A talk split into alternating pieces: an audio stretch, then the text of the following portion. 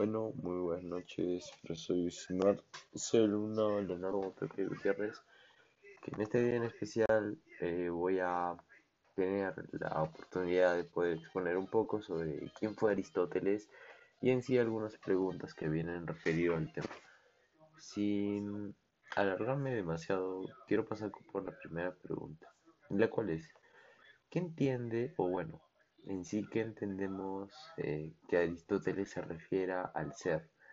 Bueno, según investigaciones, eh, Aristóteles nos indica que el ser humano es un animal político por naturaleza. Y como nosotros sabemos que un animal no es lo suficientemente inteligente, bueno, no tiene eh, un ejemplo a seguir, ¿no? Por así decirlo. Pero prosiguiendo. Y este que por naturaleza tiene que vivir en la polis o ciudad. Polis es básicamente un sinónimo de ciudad, así que no, no hay mucha irrelevancia en, este, en, este, esta respuesta, ¿no? Pero como nos dicen sí de que por naturaleza tiene que vivir en la ciudad, es porque es verdad, una persona no podría desarrollarse así sola, porque sí, se puede poner un ejemplo de los bebés, ¿no? Un bebé no se puede criar solo, no puede vivir solo siempre va a necesitar de, ayuda de personas mayores. Y es por eso que los seres humanos, mientras van pasando las generaciones, siempre tienen a su costado a un madre o a un padre que los sepan aconsejar o enseñarles cosas que ellos deberían saber para poder sobrevivir o seguir con su vida, ¿no? Tal sean estudiar o cosas simples, ¿no? Ya sea lavar, etc. Y eso es lo que nos quería dar a entender Aristóteles por el ser humano. Como segunda pregunta tenemos ¿qué es la sustancia y accidente? ¿Y cuál es la diferencia entre estas dos? Y muy interesante pregunta.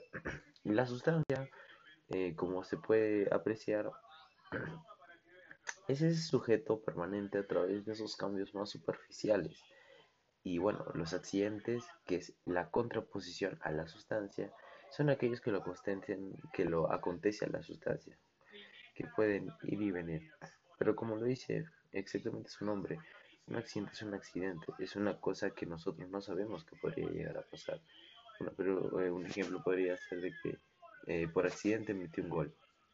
Nosotros no queríamos que eso llegue a tal punto, ¿no? Pero terminamos haciendo algo que no, no pensamos que pasaría, pero en sí fue un bien bueno. En este caso fue un bien para el equipo, ¿no? sería un accidente.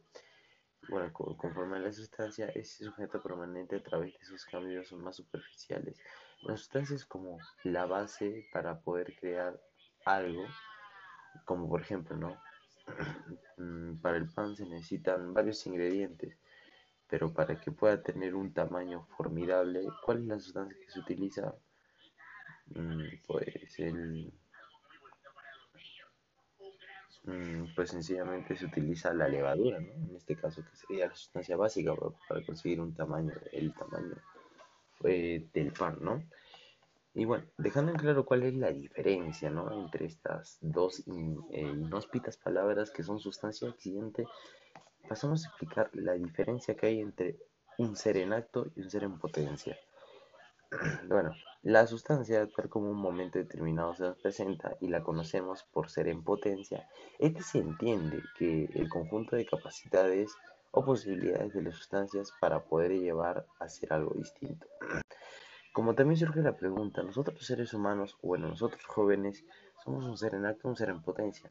Simplemente no somos un ser en potencia, porque nosotros recién estamos dando nuestros primeros pasos para los estudios futuros que podamos tener, ya sea para postular a una universidad, seguir estudiando en una carrera profesional y de esta tener, hacer un bien a la sociedad, ¿no? Por eso se le, se dice un ser en potencia, ¿no? Bueno, ese sería un pequeño ejemplo, ¿no? Y como última pregunta, cuarta y última pregunta, eh, daremos ejemplos de tipos de cambios y, eh, y ejemplos sobre las causas, ¿no? Mencionados por Aristóteles. Pero bueno, en esta, en esta respuesta no me voy a alargar, no me voy a alargar demasiado, pero voy a dar palabras concretas. Con lo cual que Aristóteles decía que había dos, eh, eh, dos tipos de cambio, ¿no? El cambio sustancial y el accidental, o de movimiento, si lo quieren llamar de esa manera. Y de causas sería la causa material, formal, eficiente y final. Bueno, Eh, las cosas, eh, bueno, por su mismo nombre se describe, ¿no? Que no es necesario explicarlo, que bueno, son palabras que todos los seres humanos conocemos, ¿no? Causa material, formal y final. Pero también hay que tener algo, algo en claro, ¿no?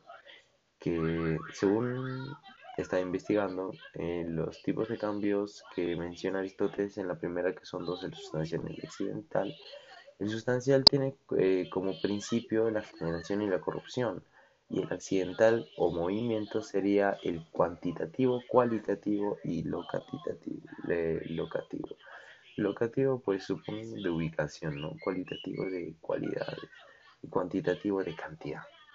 Corrupción, pues lamentablemente, ¿no? Falacias, mentiras, eh, eh, llegar a hablar cosas que nosotros prometemos y en sí terminamos robándole algo, ¿no? O, deshonrando a esa persona o a esas personas que les prometemos algo, ¿no? Y bueno, la generación no tiene que ver mucho en sí porque la generación es los jóvenes, los niños, ¿no? Los bebés. Pero bueno, eso fue todo por mi parte. Espero le haya parecido muy, muy interesante esta exposición sobre Aristóteles. Un poco de todo. Y bueno, esto fue todo por mi parte. Y una vez, muy, y una vez más, muchas gracias por su atención, profesor. Hasta luego. Gracias.